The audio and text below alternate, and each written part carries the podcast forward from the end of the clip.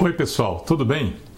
A partir de hoje, eu quero falar de um assunto que praticamente todos aqueles que gostam de direito penal conhecem: o dolo específico.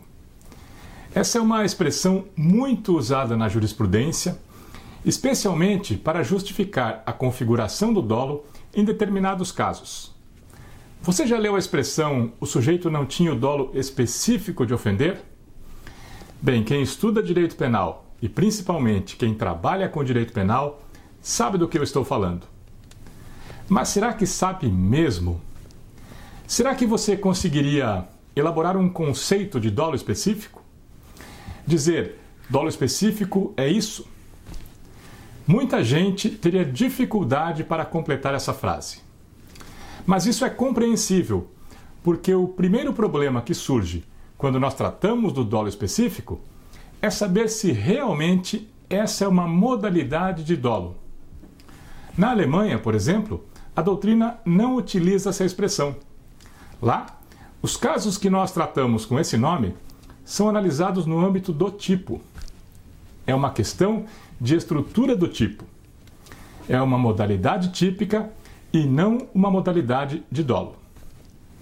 Aliás, vários autores brasileiros criticam a consideração da existência de uma modalidade de dolo específico. Por exemplo, Heleno Fragoso, Frederico Marques, René Ariel Dotti, Damásio de Jesus, Luiz Regis Prado. Então, a primeira dificuldade para a elaboração de um conceito de dolo específico é definir se realmente se trata de uma modalidade de dolo ou não. No próximo vídeo, nós vamos ver que essa expressão foi originalmente empregada pela doutrina italiana e que nela o sentido da palavra dolo correspondia à intenção. Isso é, o dolo específico era uma intenção específica, uma finalidade determinada. Mas os conceitos de dolo e intenção não são sinônimos. Apesar de a intenção ser o objeto do dolo direto de primeiro grau, no dolo indireto ou eventual, não existe essa intenção. Se o conceito de dolo fosse igual ao de intenção, não seria possível explicar como um homicídio cometido na forma de dolo eventual seria doloso. Isso porque, no dolo eventual, o sujeito não tem a intenção de causar o resultado. Por isso, a expressão dolo de matar, por exemplo, é incorreta. Existe a intenção de matar, mas não existe um dolo de matar. O dolo é uma categoria jurídica. A intenção pode ser o objeto do dolo. Ou seja, o dolo pode ser composto pela intenção. Mas a intenção em si não é o dolo. O conceito de dolo é mais amplo que o de intenção e não necessariamente precisa ser baseado na intenção. Bem, com isso já fica bastante evidente a dificuldade para elaborar um conceito do que nós chamamos de dolo específico. A palavra dolo não é sinônimo de intenção e a existência de uma modalidade de dolo específica não é reconhecida de forma unânime na teoria jurídica. Por isso, provavelmente, se alguém te pedisse para apresentar um conceito, você indicaria um exemplo. Diria algo como: bem, isso ocorre quando mas dar um exemplo não é o mesmo que dar um conceito.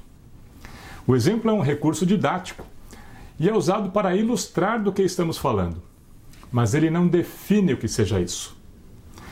O problema é que, mesmo quando buscamos exemplos, também surgem dúvidas.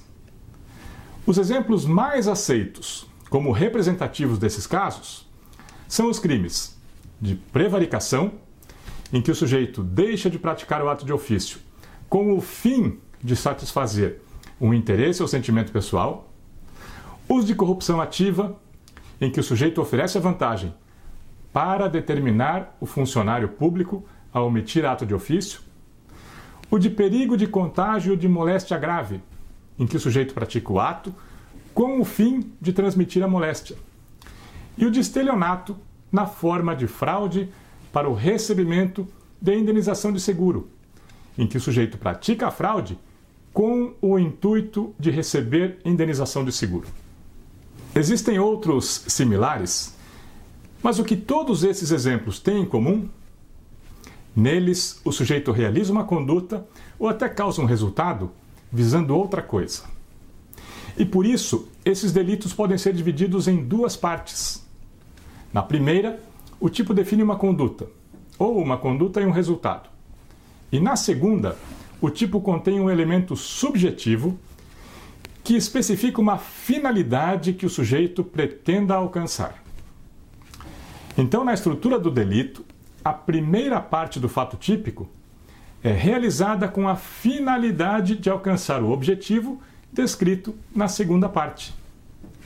A primeira parte corresponde ao que nós chamaríamos de conduta objetiva, ou fato objetivo. E a segunda parte é só uma finalidade do sujeito. É algo que ele quer, mas que não precisa alcançar para que o fato seja típico. É um elemento subjetivo do tipo.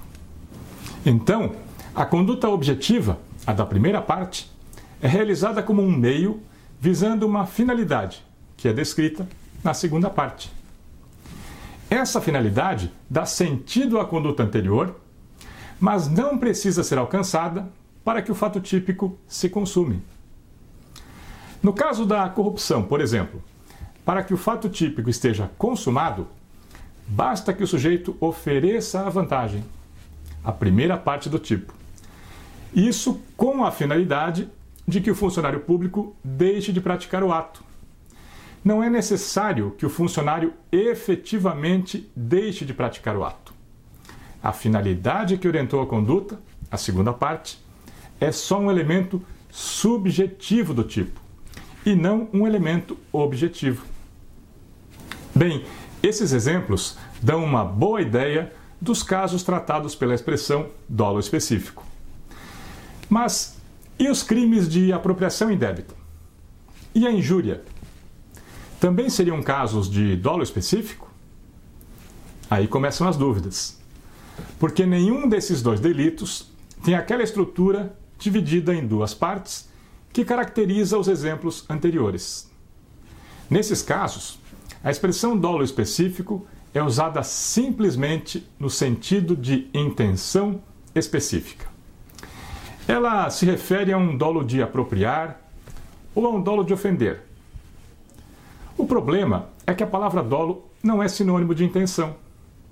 Então, essa expressão está errada.